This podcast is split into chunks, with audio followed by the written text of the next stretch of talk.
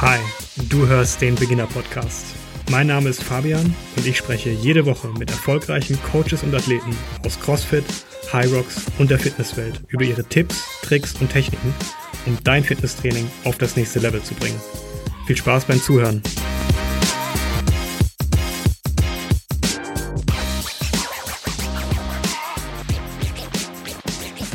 Heute im Beginner Podcast Sarah Kolti. Sarah ist amtierende Weltrekordhalterin in High Rocks. Den Rekord mit einer Stunde und fünf Minuten in der Pro-Division hat sie 2019 in Essen aufgestellt.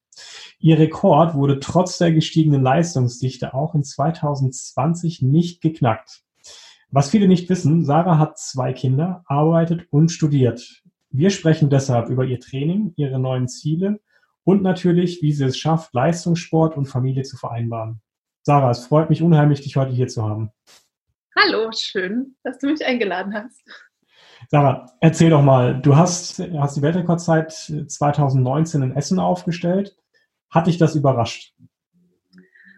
Also die Saison ging ja für mich in Leipzig los. Da, das war mein erster High Rock Start letztes Jahr. Also in der Saison 2.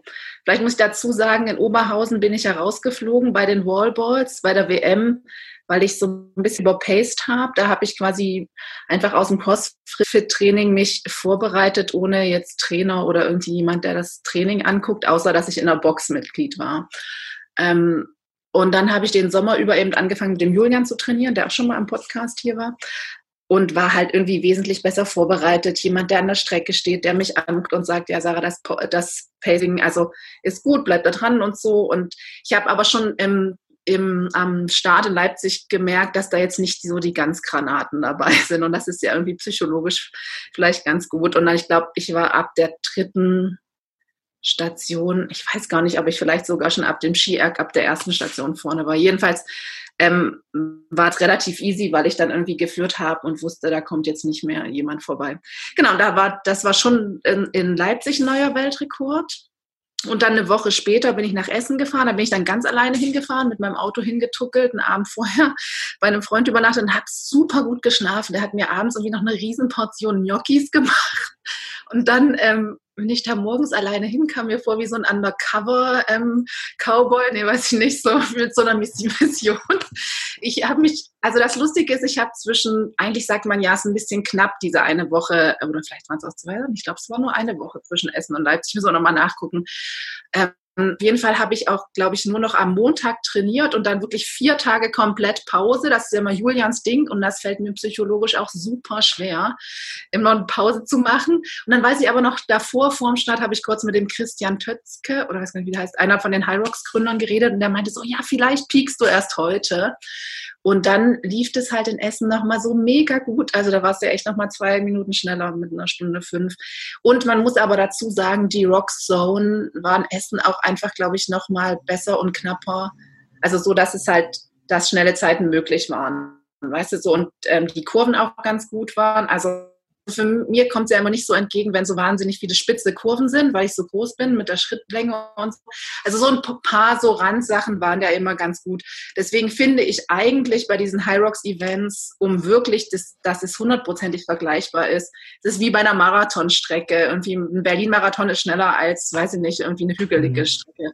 Und so ein bisschen ist es halt beim High Rocks auch. Also, mhm. genau. Von daher denke ich, dass es bei der, wenn jetzt die WM in Amsterdam ist, ähm, wird es auf jeden Fall spannend, weil irgendwie es wäre schön natürlich, wenn ich weiter vorne bin. Kannst dir was nicht vorstellen, weil, also ja, ich muss halt in Zukunft übers Laufen kommen, um da weiter vorne mit dabei zu sein. Mhm. Die Kraftübungen sind, wobei ich finde auch, jede Kraftübung kann noch viel mehr von mir analysiert werden, zu wissen, wie schnell kann ich wirklich an meinem Limit sein, also wie schnell, wie viel kann ich ziehen, dass ich, also mehr noch zu testen für mich, was ist meine eine Minute Bestzeit am Ski-Erg, was ist mein zwei Minuten Best, so weißt du, was ich meine? Also, dass ich nicht so, jetzt gehe ich da an das Ski-Erg und weiß halt immer, ja, so eine äh, Minute 50 auf 500 Meter komme ich durch. Aber im Training, wenn ich nur 500 Meter ziehe, schaffe ich es halt auch vielleicht bei 1,45 oder bei 1,43. Und danach ist halt Schluss, aber das muss ich halt lernen rauszufinden, wie viel kann ich machen und dann trotzdem noch die Leistung hinterherbringen. Aber das ist halt mhm. Training dann und das rauszufinden. Ja, genau. das stimmt. Das ist gerade jetzt, das war super spannend. Du warst ja schon mal bei der WM äh, 2018, das hat nicht so gut funktioniert. Du hast dann Julian kennengelernt, Julian Korbel, ähm, mhm. mit dem dann das Training umgestellt und ja, das Training, der dich auch begleitet hat in dem ganzen Prozess. Kannst du da so ein bisschen drauf eingehen? Was habt ihr verändert? Was hat dann letzten Endes den Ausschlag gegeben, dass du dich dann nochmal so verbessert hast? Ähm, und vielleicht auch für die Hörerinnen und Hörer, ohne dir jetzt zu nahe treten zu wollen. Du bist ja jetzt auch nicht mehr die Jüngste. Ähm, genau. aus einer genau. Athletenperspektive. Ähm, genau, dass du jetzt also, nochmal so, so einen Sprung machen konntest. Was würdest du sagen, woran lag das?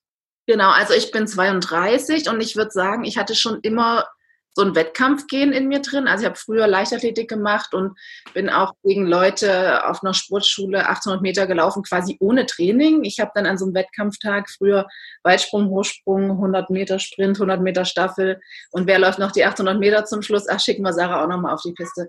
Und irgendwie, ich glaube, mit viel Willen bin ich dann auch immer vorne dabei gewesen. Und das muss ich sagen, war auch das, die einzigen Male 800 Meter Läufe, wo ich wirklich danach so einen Blutgeschmack im Hals hatte. Und mir sagen jetzt die Radfahrer, mit denen ich fahre, immer, na Sarah, du hast dich erst ausbelastet, wenn du wirklich oben am Berg anfängst und du ein bisschen Blutgeschmack ähm, im Hals kriegst. So, und das habe ich aber gar nicht in meinem täglichen Training. Also denke ich immer, so hart trainiere ich jetzt gar nicht. Und selbst beim High Rock ist es nicht gekommen bei den Wettkämpfen. Deswegen weiß ich, ich denke, dachte jetzt die ersten zwei Starts die Saison über im Ziel immer, ach, okay, ist schon zu Ende. Also irgendwie, ich hatte nie das Gefühl, dass ich dann jetzt bei den Weltrekordzeiten da hingefallen bin und nichts mehr ging. Aber auch, weil es halt so komfortabel war, dass ich vorne war. Genau, was wir verändert haben, vor allem, was Julian verändert hat, ist, dass er mal mich gefragt hat, wie viel ich esse. Und äh, ich habe, glaube ich, einfach immer ein bisschen wenig gegessen, weil ich mich gewundert habe, dass ich abends immer Süßigkeiten Heißhunger hatte. Und dann hat er vor allem morgens schon gleich, am Anfang habe ich, glaube ich, über 100 Gramm Haferflocken über Nacht eingelegt gegessen. Ähm, aber dann muss sagen, als ich angefangen habe mit Julian zu arbeiten, haben wir uns auch in sechs Wochen auf die Beast Games vorbereitet, wo ich dann irgendwie auch unter den ersten vier oder fünf gelandet bin bei meinem ersten Start, ohne großartig da jetzt irgendwie aus dem Kraftsport zu kommen. Das war halt auch super lustig. Der Julian war halt immer, ja Sarah, das geht, einfach immer rein in den Dings. Wir haben immer einmal in der Woche Bankdrücken gemacht. Also wirklich immer die krassen Übungen auch nur einmal in der Woche gemacht, dann eine Woche regeneriert. Ähm, und man muss aber sagen, in meinem täglichen Alltag äh, fahre ich immer 25 Kilometer Rad zur Arbeit, also zwölf hin und zwölf zurück. Und ich arbeite immer nur bis, bis mittags in, in den Kitas und dann genau, habe ich da eigentlich auch schon immer wie so ein, eine Grundbewegung. Also mhm. weil ich mit den Kindern auch immer mich dehne und aufwärme. Und ich, genau, ich kann den ganzen Vormittag über mich quasi auch bewegen und bestimmen, wie viel ich da jetzt mache schon. Ähm, genau, und dann Julian hat mir eigentlich beigebracht, eher weniger zu trainieren. Also in den CrossFit-Boxen habe ich dann halt jeden, fast jeden Tag irgendwie was gemacht. Und, aber für mich war es ein guter Trainingstag, weil ich immer am Limit war.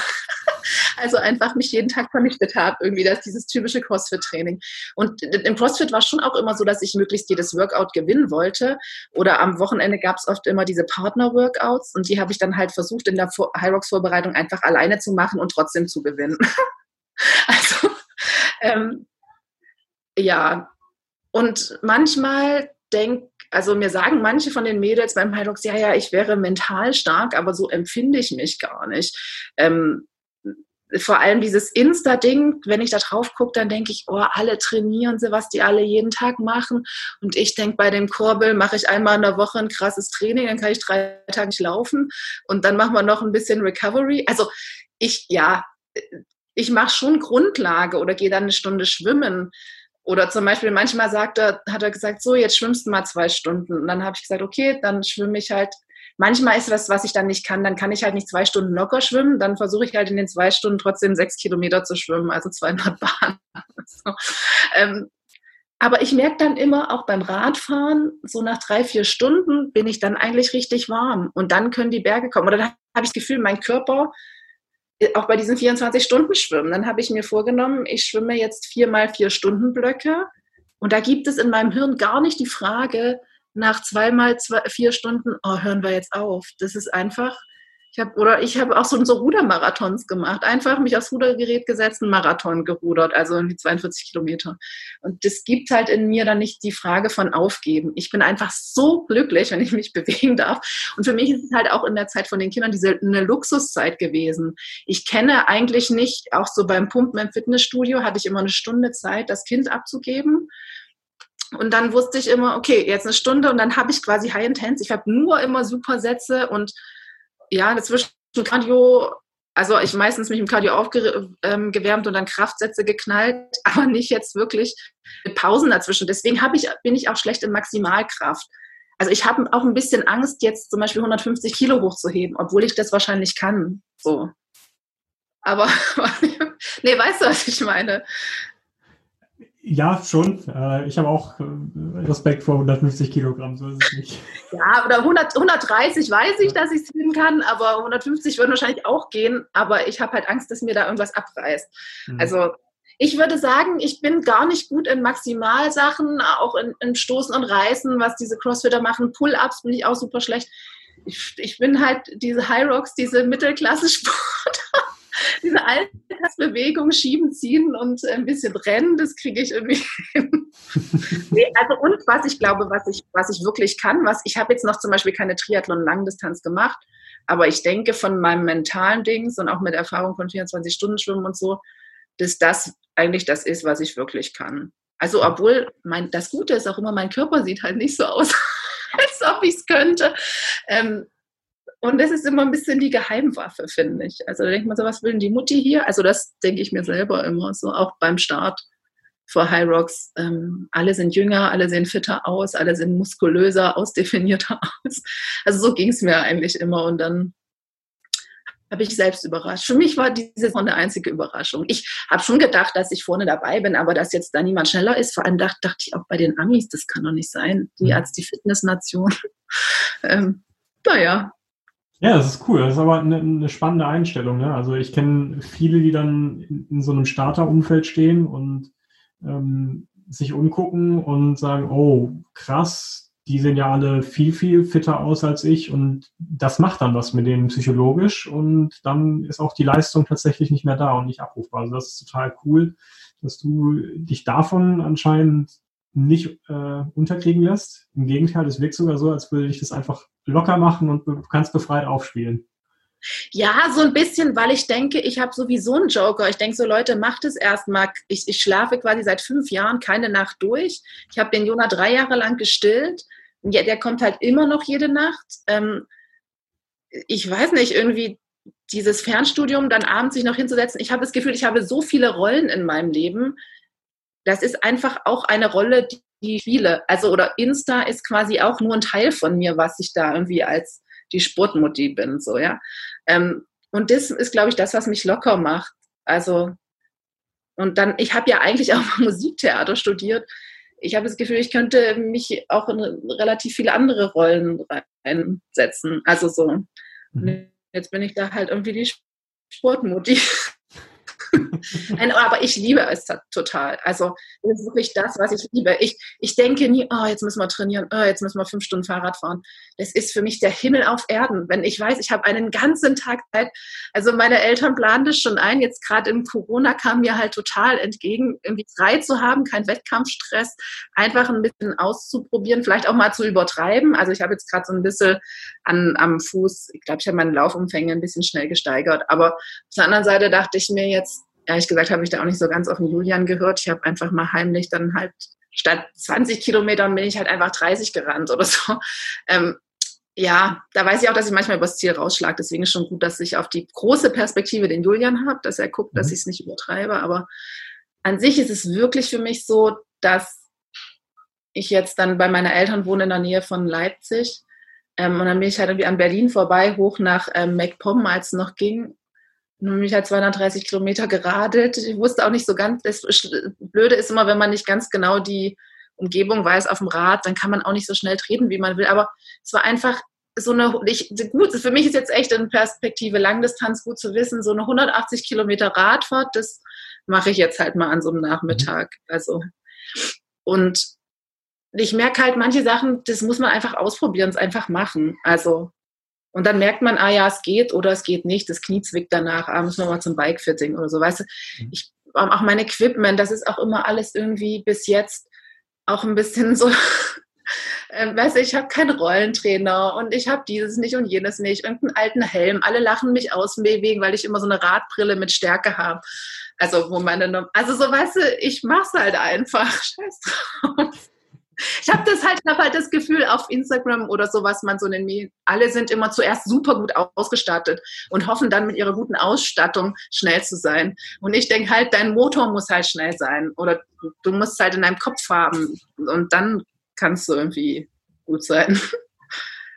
Ich kenne das von früher. Also äh, zu mir hat mal ein Trainer gesagt, wenn du das mit dem hinbekommst, mit dem Gerät, dann kriegst ja. du das auch immer hin. So, dann, also die, die Grundlage zu haben, zu wissen, okay, ich brauche nicht das Hightech-Equipment. Ähm, ich übertrage das jetzt mal in den Triathlon beim Schwimmen. Du brauchst halt vielleicht nicht den krassesten Neo, sondern du solltest vielleicht mal in der Lage sein, vielleicht mit einem dickeren Neo oder ähm, ohne Neo ähm, die genau. Distanz zu schwimmen. Alles andere sind Pluspunkte und ist Zusatz. Ähm, aber sich darauf zu verlassen, dann wirklich darauf angewiesen zu sein, nur mit Equipment, jedes Mal mit dem besten Material am Start zu sein, das ist schwierig. Ähm, ich glaube, dann ist man auch, wenn es mal im, im, Wettkampf schief geht, also irgendwie was passiert, dann ist man nicht darauf gewappnet. Und so weiß man immer, okay, ich kann im Zweifel barfuß laufen. Ja, genau, genau. Und natürlich irgendwann an der Weltspitze oder vorne auch als Age-Grouper, glaube ich, wenn man nach Hawaii will. Also das ist jetzt ja mein Langzeitziel. Ah, jetzt ist es raus. Jetzt ist raus, ja. Ich will mich für Hawaii qualifizieren. Äh, möglichst in den nächsten drei bis fünf Jahren, weil sonst habe ich Angst, dass mir dann auch die nächste Idee kommt. Dann will ich vielleicht durch alle sieben Meeresengen Oder ich weiß auch nicht, mein Mann sagt immer, ja, Sarah, ich weiß, dass deine Projekte immer krasser werden. also ich denke jetzt halt auch, jetzt sind die Kinder noch klein, jetzt kann ich irgendwie nicht so ganz durch die Welt reisen und vielleicht Sachen machen, die, auf die ich Lust habe. Und irgendwie muss man sie auch finanzieren und überhaupt dieses deutsche Leben in so einem Haus und in so einer Wohnung. muss man ja auch irgendwie rumkriegen. Nee, ähm, was wollte ich eigentlich sagen? Ja, genau, jetzt dieses Hawaii-Projekt. Und ich glaube schon, dass an der Spitze beim, in den Age-Group-Bereichen, um dahin zu kommen, sich zu qualifizieren, dann braucht man schon gutes Material. Also da kann man nicht sagen, da fahre ich jetzt mit irgendeiner Gurke und äh, gucke ich jetzt nicht, dass ich, und dann muss ich schon gucken, einen ordentlichen Aero-Helm, die Anzüge. Also das muss dann schon irgendwie sich dahin entwickeln. Aber ich finde, es darf sich dahin entwickeln. Man muss nicht von Anfang an das perfekte Zeugs haben. Genau. Erzähl doch mal, also Hawaii ist so das Ziel die nächsten drei bis fünf Jahre. Wie genau. gehst du jetzt ran? Also was ist so dein, hm. dein Trainingsschwerpunkt? Wie hast du dir das jetzt auch logisch aufgebaut, da ranzugehen? Erzähl doch mal. Genau, also das ist schon quasi schon vor High Rocks, schon als Dini, also auch als es mit Olympia, ähm, mit Triathlon anfing, 2000 in Sydney, Jan Frodeno und so, das war so meine Zeit, wo ich irgendwie angefangen habe, mich immer mal im Triathlon zu passen. Und dann auch zu Abi-Zeiten habe ich auch mit dem Gedanken gespielt, Sport zu studieren. Dann habe ich aber erstmal Musik studiert, weil ich da auch die Aufnahmeprüfung erstmal machen musste und ja, genau. Und aber es war irgendwie immer so ein Hintergrundflimmern. Während im Studium bin ich dann auch in Weimar in Triathlonverein gegangen, habe da erstmal kraulen gelernt und ich weiß noch, im ersten Semester bin ich zum Schwimmtraining gegangen und ich dachte, ich muss ertrinken. Dann war mir das alles zu viel. Dann habe hab ich mich wieder abgemeldet und dachte, okay, ich kann das nicht lernen. Ich bin also in diesem Alpschwimmtraining, es waren nur Blubberblasen um mich rundherum und ich dachte, ich muss ertrinken. Ähm, und irgendwie hat sich niemand so richtig um mich gekümmert oder ich habe auch nicht gesagt, ey Leute, kümmert euch mal um mich, ich kann irgendwie gar nicht schwimmen. Naja, und dann irgendwann, glaube ich, im dritten Semester oder so, ein Jahr später bin ich ja nochmal hingegangen, so ein bisschen mit innerer Beruhigtheit und dann habe ich irgendwie Kraulen gelernt. Und genau, dann habe ich, glaube ich, in Apolda in, in Thüringen meine erste ähm, Sprintdistanz gemacht und war dann da Vizemeister gleich in Thüringen. Das war echt ganz cool. Aber dann war auch erstmal wieder ähm, irgendwie Schluss. Da bin ich nach Weimar, äh, nach Stuttgart gegangen und habe geheiratet und so und dann die Kinder gekriegt. Und dann kam eigentlich Triathlon eben jetzt erst wieder. Letztes Jahr habe ich am, in Stockach am Bodensee meine erste olympische Distanz gemacht. Auf wundersame Weise das auch gewonnen. Ich bin da auch als Erste irgendwie aus dem Schwimmbecken raus und dachte, Mädels, was ist denn los? Ähm, und dann auf der Radstrecke haben die mich immer ausgelacht. Ich hatte ein ausgeliehenes Rennrad, habe eine Woche vorher mir Klickbit-Schuhe ausgeliehen, die ein bisschen zu klein waren. Also wirklich Stichwort Krampen-Equipment. Ähm, und bin dann mit diesem geliehenen Rennrad, was auch nicht richtig irgendwie eingestellt war und so, den schnellsten Tagessplit bei den Frauen gefahren. Ich meine, das war auch so ein Wald- und Wiesenwettkampf. Da sind ja jetzt keine Profis am Start gewesen. Aber es ist halt so ein baden-württembergischer kleinerer Traditions-Triathlon ähm, irgendwie. Auf jeden Fall weiß ich noch, diese Wendepunkte haben immer gelacht, weil ich schon kam. Und ähm, ja, ich glaube, dann hatte ich so drei, vier Minuten dann am Ende beim das Laufen war dann irgendwie nicht mehr so doll, keine Ahnung, dann bin ich wahrscheinlich 48 Minuten auf 10 Kilometer gerannt. Aber es kam halt keiner auch. Und es, man musste da wirklich über so eine Stoppelwiese und so, da war irgendwie nichts mit Asphalt, es war echt ganz witzig. Und dann dachte ich, ah ja, okay, das könnte mir echt liegen.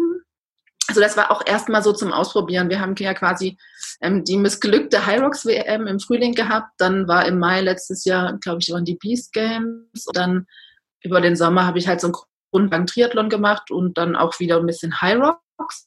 Also ich merke schon, dass das mit Triathlon und High Rocks Training gar nicht so doof ist, weil quasi, wenn ich ein, zwei Mal die Woche High Rocks Training mache, das macht halt dieses High Intensive Ding, also die Pulsspitzen und so und auch auf diesem Echo Bike da irgendwie mal ein paar Watts auf die Pedale zu bringen. Ähm, bis jetzt funktioniert das ganz gut. Also genau, und jetzt in Corona haben wir angefangen, ähm, einfach Grundlage zu machen. Ich bin draußen länger Rad gefahren. Ich habe auch das Gefühl, ich muss erst mal lernen, wie man Rad fährt. Ich habe jetzt dieses Zeitfahrrad, ähm, bin halt da hier so mit ein paar alten Triathlon-Männern oder Rennrädlern gefahren, die mir halt hier so ein paar Strecken zeigen. Also das ist mal erstens, in Stuttgart musst du erst mal 20 Kilometer fahren, um dass du überhaupt erst mal Tempo machen kannst.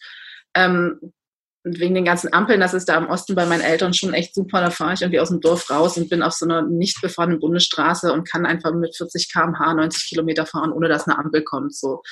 Mhm. Und das geht halt hier in Stuttgart nicht so ganz. Deswegen brauche ich da so ein bisschen die Homies. Ähm, ja, zum Beispiel, wie man gut eine Abfahrt fährt, wie man die Kurven fährt und so Sachen. Wenn ich merke halt, da fehlen mir echt die irgendwie Lebenskilometer. Und da haben einfach Leute, die aus dem Leistungssport kommen und die seit sie zwölf sind, ähm, leistungsmäßig jetzt Berge hoch und runter gefahren sind, ja irgendwie technisch schon ein Vorteil. Ähm, aber ich merke so, meine, gerade gestern habe ich einen FDP-Test gemacht, natürlich auch wieder krampig, nicht auf meinem Account und so, aber der waren einfach ich habe das schon vor ein paar Monaten gemacht, sind halt einfach um 60 Watt höher gewesen. Also und da merke ich schon einfach eine Leistungsentwicklung und ich denke, solange es irgendwie bergauf geht, ähm, ja, ich habe jetzt bis jetzt zum Beispiel auch gerade auf dem Rad nicht groß irgendwelche Intervalle gemacht oder so. Einfach aus Spaß an der Freude gefahren, mal ein bisschen kürzer, mal ein bisschen länger. Heute Morgen bin ich zum Beispiel 50 Kilometer gefahren im 32er Schnitt. Jetzt natürlich kommen die Ampeln und dann kannst du halt auch mal oft nicht so fahren, aber dann mache ich halt, versuche ich dann halt alle ein paar Minuten ein paar schnelle Antritte zu fahren und ja, so was man halt so macht. Aber es ist bis jetzt noch nicht sonderlich strukturiert, ähm, das Triathlon-Training. Schwimmen geht noch nicht, da versuche ich jetzt halt habe ich aber auch, im, während ich Hyrox trainiert habe, als Regeneration mindestens einmal, manchmal sogar zweimal in der Woche eine Stunde geschwommen. Also die Grundlagen sind schon, glaube ich, da. Mhm. So, ich glaube, ein gutes, gutes Age-Group-Niveau hätte ich schon. Und jetzt habe ich auch in Corona einmal getestet, da bin ich nüchtern morgens 15 gelaufen und nachmittags nochmal 30 Kilometer, dass ich weiß, ich würde auch vom System jetzt einen Marathon laufen können. Ich finde halt immer, das ist für den Kopf, aber ich weiß halt nicht, wie, ich, wie schnell der sein würde nach 180 Kilometer Rad. Mhm. Also ich denke, so um, um die fünf Stunden könnte ich jetzt schon die 180 Kilometer fahren und schwimmen weiß ich halt auch irgendwie nicht, ich kann das nicht einschätzen, wie es anders ist, im Neo zu schwimmen und wie es im Salzwasser ist. Ich habe letztes Jahr in Malaga mal ein bisschen getestet, im Salzwasser zu schwimmen, auch mehrere Kilometer, aber da habe ich ja gar keine Erfahrung. Und jetzt will ich aber halt über die Sprintdistanz, also eigentlich war geplant, jetzt über den Sommer ein paar Sprintdistanzen, äh, nicht Sprintdistanzen, mit äh, olympische Distanzen zu machen und dann wäre eigentlich mein Saisonhöhepunkt in Duisburg 70.3 gewesen, also eine Ironman Halbdistanz. Und dann wollte ich eigentlich erst nächstes Jahr mal eine Langdistanz probieren. Jetzt mal gucken, wo die Reise hingeht. Also wir versuchen und trotzdem quasi beides zu machen, mich jetzt irgendwie grundlagenmäßig für Triathlon fit zu halten, dass da einfach eine Grundlage da ist ähm, und halt dieses High Rocks Training mhm. und ja. Das klingt äh, ziemlich spannend. Also ich finde das äh, sehr erfrischend, den Ansatz, ähm, dass du da einfach sagst, ich mache das jetzt. Und ähm, mein Gefühl, also wenn ich das so betrachte, machst du halt intuitiv sehr viel richtig. Das liegt, glaube ich, auch einfach daran, dass du dich jetzt halt auch schon dein Leben lang irgendwie sportlich betätigst und du dein Körper auch zum Teil schon auf Autopilot hast und weißt, okay, ich weiß, was funktioniert, ich weiß, was nicht funktioniert und da schon ein ganz gutes Gefühl entwickelt hast, oder? Ja, und vor allem weiß ich, im Wettkampf kann ich einfach schon knallen. Also, oder ich habe noch nie erlebt, dass ich im Wettkampf viel schlechter war als im Training. Bei mir ist eher so Usus im Wettkampf gebe immer noch mal drei, vier, fünf Prozent mehr. Und ja, ich glaube, durch diese WM habe ich auch gelernt, ich darf halt irgendwie nicht über eine bestimmte Grenze drüber oder wenn sich's anfühlt wie Sarah, setz dich hin, hör einfach auf, dass ich dann auch irgendwie, also ich weiß auch, dass ich das wahrscheinlich nicht habe wie andere Leute, dass die vorher dann aufhören. Ich mache halt dann, bis ich umfall. Das ist, also das habe ich jetzt halt mal erlebt. Also ja, genau. Hast du eine also, Idee, warum das so ist? Also warum du nicht aufhörst? Ich weiß nicht. Also manchmal frage ich mich, ob das damit zusammenhängt, wie ich aufgewachsen bin. Ich bin auf so einem Bauernhof aufgewachsen und auch so vom Arbeitsethos bei uns zu Hause gab es irgendwie nicht so richtig chillen. Also mein Vater hat seinen normalen Job gehabt und dann noch nebenerwerblich Landwirtschaft gemacht und wir als Kinder hatten irgendwie auch am Wochenende irgendwie Hofkern, Koppeln bauen. Ähm, es gab irgendwie immer Aktivität und es hat halt irgendwie nie aufgehört. Also ich habe auch durch meinen Mann oder so, ich musste das halt echt mal lernen, auch dass es okay ist, so einen Tag oder so einen halben Tag mal auf der Couch zu legen und nichts zu leisten. Also manchmal frage ich mich, für mich ist wirklich schlimmer, nicht zu wissen, was ich vorhabe und was ich mache, als wenn ich was, jetzt, dann gehe ich trainieren, dann mache ich Haushalt, dann gehe ich mit den Kindern auf den Spieli und dann bringe ich die Kinder ins Bett und dann abends lerne ich. Dann ist, also dann fühle ich mich erfüllter und ausgeglichener abends, als wenn ich jetzt irgendwie den ganzen Tag so auf mich zukommen lassen muss. Und ja, ich weiß nicht, vielleicht mache ich deswegen beim Sport auch immer weiter. Keine Ahnung. Cool. I don't know it. Das ist vielleicht eine Erklärung. Einfach nicht, nach, nicht nachdenken, weitermachen. Scheint gut zu funktionieren. cool. Ja, ähm, ich habe noch ein, ein, ein, zweites Thema, was ich ganz gerne so anschneiden möchte. Und zwar, du hast ja schon gesagt, du bist ähm, die Sportmodi. Ja. ähm, wie, wie ist das für dich jetzt? Also wie war das auch gerade jetzt mit, mit den Kids, die ja dann kleiner waren, wieder in den Sport reinzukommen? Ich glaube, es gibt viele da draußen, die gerne wieder anfangen möchten oder grundsätzlich mal anfangen möchten nach der Geburt. Das Kind ist da. Hast du da Tipps ähm, und, und Ideen, wie man das am besten macht? Mhm. Also erstmal muss ich sagen, dass ich wirklich zwei Schwangerschaften hatte, wo alles funktioniert hat, also wo ich keine Probleme bis zum Schluss hatte. Ich war tatsächlich auch wirklich immer bis zum Geburtstermin im Fitnessstudio und habe auch diese Pumpkurse gemacht, natürlich mit reduzierten Gewichten. Und die Gewichte statt 40 Kilo hatte ich dann halt 20 Kilo. Und das waren halt für normale Frauen, die jetzt nicht so gebaut sind wie ich, war das trotzdem noch, hä, wie kannst du mit so vielen Gewichten das machen? Aber schon in der zweiten Schwangerschaft kannten die mich dann schon im Fitnessstudio und wussten, ah ja, die Sarah macht jetzt hier bis zum Schluss. Ich habe echt intuitiv ähm, bis zum Schluss das gemacht, was mir gut tat. Also ähm, und es ist jetzt vielleicht auch nicht für alle richtig, weil irgendwie dann Frauenärzte sagen, ja, jetzt nicht mehr in die Sauna oder jetzt dieses und jenes nicht mehr. Ähm, aber ich glaube, mein Körper war halt immer daran gewöhnt, es zu machen. Ich bin auch bis zum Schluss Rad gefahren und so. Und ich hatte zum Beispiel auch, dann als, dann als das Kind da war, habe ich schon Pause gemacht, weiß ich nicht, sechs, fünf Wochen, habe aber auch nach Belieben mich gestretcht und Yoga gemacht. Natürlich bin ich nicht, genau, zum Beispiel gejoggt bin ich nicht bis zum Ende und ich war dann halt auf so diesem Stepper und ähm, auch nach der Schwangerschaft ich, bin ich nicht gleich gerannt, erstmal gewartet, bis der Beckenboden fest ist oder beziehungsweise Beckenbodenübungen gemacht und Yoga und so. Easy Sachen. Und aber Fahrrad gefahren bin ich zum Beispiel relativ früh wieder. Ich hatte, das war, würde ich auch jedem raten, Geburt einfach ähm, relativ viel in, mit der Trage rumgelaufen. Ich hatte gar keinen Kinderwagen. Ich hatte nur so einen Fahrradanhänger. Und irgendwann, als die Kinder größer waren, halt beide da reingesetzt. Ähm, ich hatte die halt auch beide, bis die drei waren, zu Hause. Und dann habe ich halt vormittags bin ich mit denen spaziert, gejoggt. Ähm, halt, ich war, das finde ich schon ein finde, man kann mit Kindern schon einfach aktiv draußen sein und mit denen was machen. Und, und was mich gerettet hat, war halt dieses Fitnessstudio mit Kinderbetreuung. Also, mhm. Das war meine Oase. Sonst wäre ich vielleicht schon durchgedreht mit zwei Kleinkindern zu Hause den ganzen Tag.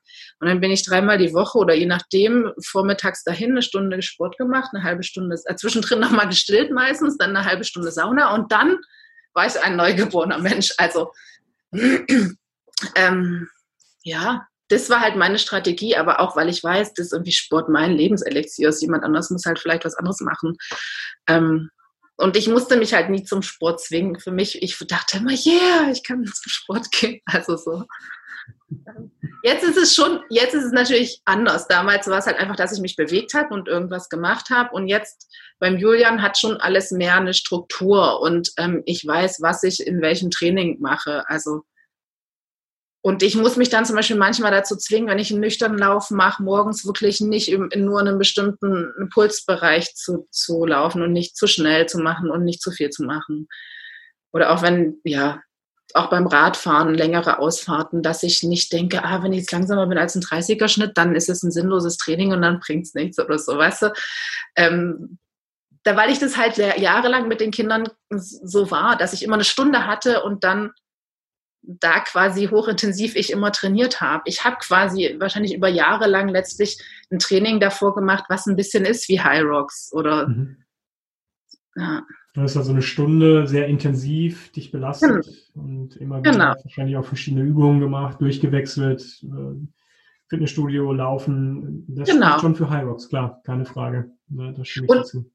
Genau, und High Rocks haben, die haben ja auch gesagt oder sagen ja, dass High Rocks so ein bisschen der Fitnessstudio-Sport ist. Also Leute, die halt immer ins Fitnessstudio gehen und jetzt haben sie halt einen Wettkampf, wo man sich vergleichen kann irgendwie. so ungefähr. Hast du sonst noch Tipps für, für Mütter? Und wie man das Ganze in den Alltag integrieren kann, irgendwie aus deiner Erfahrung heraus, was ist wichtig, ähm, was hilft genau. dir? Also was mir geholfen, ja, was mir geholfen hat, also um fit zu werden, glaube ich schon und auch, dass der Körper mehr Muskulatur aufbaut. Ich habe quasi das erste Kind kam wirklich ohne Kinderwagen. Ich habe das Kind nur getragen mit in der Manduka entweder vorne oder hinten und traditionelle Völker tragen ja auch die Kinder nur. Ähm, letztlich muss man ja auch immer wissen, wie man ist. Es gibt ja die ganzen Ansätze. Ich weiß nicht, ob du dich ein bisschen auskennst mit Attachment Parenting, dass du halt als Eltern komplett auf die Bedürfnisse des Kindes eingehst. Ich habe da immer versucht, so, eine, so einen Mittelweg zu, zu fahren. Auf der anderen Seite finde ich, dass die Kinder nachts kommen, ist und wie evolutionär das arme Kind liegt allein in einer dunklen Höhle. Natürlich möchte das bei einem anderen Menschen sein. Deswegen finde ich, haben die einfach auch das Recht zu kommen. Und ich liebe ja auch irgendwie Körperkontakt und finde es auch irgendwie goldig. Und ich denke, so mit 18 kommen dann meine Kinder nicht mehr in mein Bett gekrochen. Also von daher, ich kann das irgendwie ganz gut aushalten. Für meinen Mann ist es nicht ganz so ähm, goldig wie für mich. Naja, also und dann in der Kleinkindphase ist, finde ich, auch ein Tipp, ähm, einfach mitschlafen, wenn das Kind schläft. Also wenn ganz sonst irgendwie, ich kenne so viele Freundinnen, die sagen, oh, ich fühle mich wie in Watte und irgendwie ständig stillen und so. Und ich denke immer, Leute, dann müsst ihr euch halt einfach auch mittags mit dem Kind hinlegen. Ähm, also oder tagsüber. Das ist ein Tipp. Ähm, oder halt, wenn man dann mal gut geschlafen hat, halt dann seine Mutterzeit, Sportzeit machen, wenn das Kind gerade schläft. Aber das liest man auch überall. Das muss man halt gucken, ob man dann die Power irgendwie dazu hat.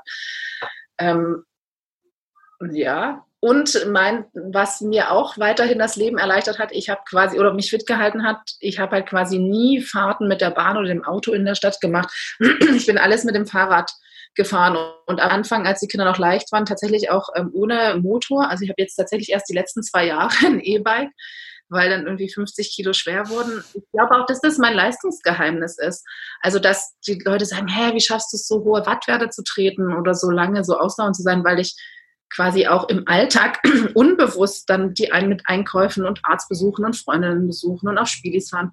Einfach immer dann auch nach dem Vormittagssport, was Sportsport war, ich irgendwie nochmal bewegt habe. Und gleichzeitig. Du hast dann trotzdem nochmal so eineinhalb Stunden fast am Tag wahrscheinlich dich irgendwie aktiv bewegt. In einem niedrigen Pulsbereich, keine Frage, aber das ist halt der klassische äh, GA1-Bereich, in dem du dann natürlich äh, wunderbar aufbaust. Genau, deswegen sagt der Julian zum Beispiel auch, wenn ich ähm, ganz normal meine Arbeit mache, wo ich immer mit dem Fahrrad hinfahre, auch wenn es E-Bike ist, der Puls ist trotzdem bei 100, 110 Schlägen pro Minute ähm, und das genau nochmal für anderthalb Stunden jeden Tag. Und deswegen haben wir auch in diesem High Rocks, also in diesem High Rocks Training gar nicht so viel Grundlage dann nochmal extra gemacht, weil das einfach schon in meinem Alltag drin mhm. ist. Wir sind schon am, wir sind schon quasi am Ende angekommen. Es ja. ist nicht irre. Die Zeit verfliegt bei so einem Podcast immer wahnsinnig schnell.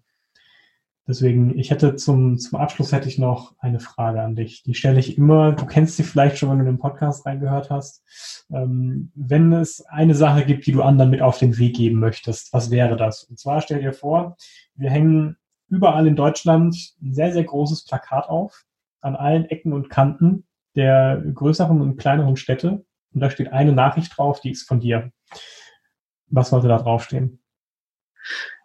Das hast den Julian auch gefragt, ich weiß. Ja. Ich glaube, ich würde sowas sagen wie, dass man seiner Intuition folgen soll. Also, und dass das Leben halt hoch und runter geht. Also, das ist, also, das ist meine Erfahrung. Also, es geht halt, ja, irgendwann kommt, ich bin halt nicht der Mensch, der in der Mitte unterwegs ist. Meine Emotionen gehen halt hoch und gehen halt runter, aber nach jedem Tief kommt auch wieder ein Hoch. So. Das nehmen wir noch ins Kleingedruckte auf als Erklärung. genau, genau. Sehr schön, klasse. Cool. Sarah, wenn man mit dir irgendwie in Kontakt treten möchte, wenn man sagt, ähm, die ist super cool, ähm, möchte ich irgendwie auf dem weiteren Weg verfolgen, wie es weitergeht, wo findet man dich am besten? Genau, also man findet mich am besten tagesaktuell bei Insta ähm, unter Sarah Colton. Ähm, oder was ich jetzt versuche anzufangen, dass ich einmal im Monat ein YouTube-Update-Video mache, was ein bisschen ausführlicher ist, wo ich halt erzähle, was gerade, was quasi so ein bisschen wie ein Hawaii-Reisetagebuch ist. Also wo ich versuche, so ein bisschen hin zu erzählen, wie es mir gerade auf meinem Weg nach Hawaii geht. Und dann mhm. Seitbemerkungen werden wahrscheinlich auch mal irgendwie High Rocks sein, ähm, oder wenn ich mal irgendwie verletzt bin oder wie ich mich ernähre und wie ich äh, lange Radfahrten mache. So was kommt dann da. Genau, und das ist halt ein bisschen ausführlicher. Aber tagespolitisch aktuell ist immer Insta. Cool, sehr gut. Ja, das werde ich auf jeden Fall verlinken. Video natürlich auch gerne. Ähm, und dann ist das, glaube ich, eine ganz gute Möglichkeit, dir zu folgen. Ich fand es total klasse, mich mit dir auszutauschen. Mir hat es total viel Spaß gemacht. Ähm, ich finde das immer cool, da steht irgendwie auf so einem Leaderboard, dann blinkt fett die Nummer eins auf mit irgendwie Weltrekordzeit und denkst, oh, was muss das für eine krasse Person sein? Das ist ja, also, dann spricht man miteinander und denkt, naja, gut, eigentlich. Äh, eine Mutti von nebenan. Mutti von nebenan. gut. Ja. Da hätte man das auch geklärt. Genau. So. Nein, aber ich glaube, das, das ist halt ziemlich cool, das anderen transparent zu machen, weil ähm, viele sind dann halt komplett beeindruckt und sagen, boah, niemals komme ich dahin und keine Chance, irgendwie was zu machen. Aber dann darf man halt nicht vergessen, man, jeder versucht das irgendwie nur in seinem Alltag äh, unterzukriegen, reinzubringen. Ähm, man wurschtelt sich so durch und wenn man halt am Ball bleibt und das auch einigermaßen mit Freude und, und Verstand macht, dann können da auch echt coole Ergebnisse bei rausputzeln. Das stimmt, aber ich muss echt sagen, wirklich, ich trinke fast kein Alkohol. Ich merke schon ein bisschen meine sozialen Kontakte leiden. Also es ist jetzt auch nicht alles happy und shiny, weil ich halt wirklich dieses Sportdings jetzt eine Priorität in meinem Leben eingeräumt habe neben Familie und Studium. Also es gibt noch andere Prioritäten, aber das Sportdings ist schon echt eine hohe, hochgerenkte Priorität. Also ja. ich, man darf nicht denken, dass es einfach aus dem Nichts kommt. Und ich mache das irgendwie schon jahrelang und beschäftige mich aber schon jeden Tag irgendwie auch mental damit. Und ich merke, um auch noch besser zu werden, auch ich glaube auch im Triathlon, dass man sich auch mental irgendwie einrichten äh, muss. So, also also es ist schon, ich gucke schon auch viel nach rechts und links und gucke, was irgendwie so Top-Trainer wie irgendwie Dan Lorang oder Brad Sutton, die wirklich die Elite-Leute trainieren. Ja, also ich beschäftige mich schon ein bisschen mit der Materie. Wir haben jetzt irgendwie gar nicht so viel über Insights, ähm, Trainingsdidakt, also trainingstechnisch äh, gesprochen, weil ich das da jetzt schon auch irgendwie auf den Julian vertraue. Und ich merke irgendwie, ich muss auch irgendwie coachable bleiben. Also wenn ich jeden Tag irgendwie sowieso einfach das mache, was ich Bock drauf habe, dann ist, dann brauche ich auch keinen Coach. Also wenn der mir jetzt sagt, jetzt ist mal das und das und jetzt probieren wir mal so und so, dann genau, also wenn ich irgendwie vorankomme, muss, ich auch ein paar Leuten hören, aber ich gucke halt auch trotzdem selber und dann wird auch mal diskutiert und so. Aber ist das nicht eine der, der größten Schwierigkeiten, zu sagen, okay, ich lasse mich jetzt auf diesen einen Prozess ein und es gibt ja, also jeder Trainer hat ja seine eigene Philosophie. Man kann, wie du mhm. gerade gesagt hast, man guckt links, man guckt rechts. Es gibt ja auch verschiedene Top-Trainer, so ist es nicht. Ich glaube, es gibt nicht die eine Philosophie, die am Ende zum Ziel führt. Die haben wahrscheinlich gewisse Elemente, die vielleicht auch überlappend sind, aber ist das nicht eine der größten Herausforderungen, zu sagen, okay, ich, ich Scheuklappen an und ich vertraue jetzt darauf, dass wir mal ein Jahr lang so arbeiten und, und das Genau, total. Also weißt du, ich dachte immer, sag mal, Julian, ich kann doch jetzt vom High Rocks Wettkampf nicht fünf Tage oder vier Tage nichts machen. Und dann sagt er, doch, Sarah, du kannst. Und also das ist, fällt mir so schwer. Und ich merke auch im Gespräch mit anderen so Triathleten sagen so, ja, Sarah, das ist schon irgendwie ein bisschen zu krass. Es ist schon Tapering, aber du kannst, brauchst ja nicht nichts machen und so. So, also wo ich merke, vieles einfach auch mental, ob man es überhaupt schafft, es auszuhalten. Und das ist, was der Jürgen auch immer sagt, die Sarah, dich muss ich immer mehr bremsen. Ähm, genau. Und ich glaube, viele Top-Leute müssen eher gebremst werden. Also ich habe gestern gerade erst einen Artikel von Brad Sutton gelesen, der gesagt, dass er, wenn du Leistung, also wenn du hochintensives Training, also Belastung plus Belastung machst, dann wirst du halt irgendwann schlechter. Und das ist echt, was ich lernen musste, dass ich mich belaste und dass ich dann regeneriere und dass ich dann in der Pause erst stärker werde, weil ich dann dem Körper Zeit lasse, sich zu regenerieren. Und ich gerade gerade im Alter, also genau. Sind das dann diese zwei Tage, die Julian da auch angesprochen hat? Also machst du dann wirklich nach so einer Belastungsspitze zwei Tage Pause? Oder wie, wie gestaltet sich das bei dir aus? Genau, also das ist halt, was heißt zwei Tage Pause? Also manchmal mache ich einen Tag komplett Pause, aber oft ist dann schon, ich mache Black Roll, ich setze mich in diese Recovery-Dinger, ich gehe, wenn die Saunen offen haben, saunieren. Ähm, ich mache relativ viel Yoga, also das ist schon, ich sage, nennen wir es Pause mit regenerativer Maßnahme, so, ja. Mhm. Ähm, oder eine Stunde schwimmen, wo ich mich da jetzt nicht ans wirklich easy mache, das ist für mich dann schon Regeneration. Ich finde es manchmal witzig bei Insta posten manche Leute, ja, Sie machen heute Active Rest Day und dann machen Sie irgendwie 30 Minuten Mobility, anderthalb Stunden Rad von Nose Breathe und dann nochmal irgendwas easy Dings. Und dann denke ich, okay, dann hast du am Ende drei Stunden Sport gemacht, dann ist es aber nicht unbedingt jetzt dein, dein Active Rest Day, dann ist es schon, dann hast du halt schon richtig was gemacht. Also vor allem, wenn du noch 100 Prozent arbeitest. Ich finde, das muss man halt auch sehen wenn man eben kein Profi-Profi-Athlet ist, der damit 100 Prozent sein Geld verdient und jeden Tag nichts anderes macht als trainieren, essen und schlafen, und an dem Punkt bin ich halt nicht. Ich arbeite zwar nur 50 Prozent, also es ist irgendwie gerade so semi-professionell. Weißt du, was ich meine? Also. Ja klar, genau. das zieht natürlich auch wieder Energie und äh, ist keine Zeit, in der du regenerieren kannst. Klar. Genau. Das stimmt. Plus noch zwei Kinder. Ja, auf der anderen Seite, also, es gibt auch im Spitzensport Mütter, die irgendwie das hinkriegen, ganz vorne dabei zu sein, Weltspitze zu sein, wobei die dann halt 20 Jahre lang leistungssportliche Vorerfahrung haben. Und ich mhm. bin halt nicht ein Rennpferd, was schon 20 Jahre auf dem Weltniveau irgendwo was macht. Und das ist halt der Unterschied. Und da versuchen wir halt, der Julian und ich, irgendwie so einen Weg zu finden. genau. Also ich würde vorschlagen, wir sprechen mal nochmal in einem Jahr oder so. Ähm, ja. Wenn du dann auch mal vielleicht deine erste Langdistanz gemacht hast, würde mich unheimlich interessieren, wie es dir oh, damit erging. Und ja. äh, ich werde das auf jeden Fall weiter verfolgen. Ich finde das einen ganz, ganz spannenden Prozess, weil also Langdistanz ist nicht ohne sage ich ja. mal. Ist einfach, ist lang. So, das sagt ja auch der Name Langdistanz. Und deswegen drücke ich dir da die Daumen, dass du vor allem verletzungsfrei einfach dich sauber vorbereiten kannst und ähm, dann das Ganze auch richtig rocken kannst. Und keine Ahnung, mich würde es total freuen, dann irgendwann mal im, im Hessen-Rundfunk abends 22 Uhr anzumachen und äh, an der Startlinie dann dich zu sehen, wenn es dann ja. auf Kona soweit ist. Machen wir erst, machen wir erstmal Age Group. Wer weiß, wo es noch hinführt. Ja. Genau. Aber danke dir. Ja, vielen Dank. Das war eine neue Folge des Beginner Podcasts. Ich hoffe, die Episode hat euch gefallen und ihr konntet einiges für euch und euer Training mitnehmen. Falls euch der Beginner Podcast gefällt, dann folgt uns auf Instagram unter Beginner Podcast oder abonniert unseren Newsletter auf www.strively.de. Strively schreibt sich S-T-R-I-V-E-L-Y, kommt aus dem Englischen von to strive, dem Streben. Frag mich nicht, warum ich diesen Kunstnamen habe. Fand ich damals irgendwie ganz passend. Auf jeden Fall könnt ihr euch da für den Newsletter anmelden. Ihr bekommt immer eine kurze Notification, wenn eine neue Folge online ist. Und jede Woche bekommt ihr eine kurze E-Mail mit den besten Tipps und Tricks der Coaches und Athleten aus den letzten Folgen. In diesem Sinne, bleibt gesund, bleibt aktiv und bleibt sportlich.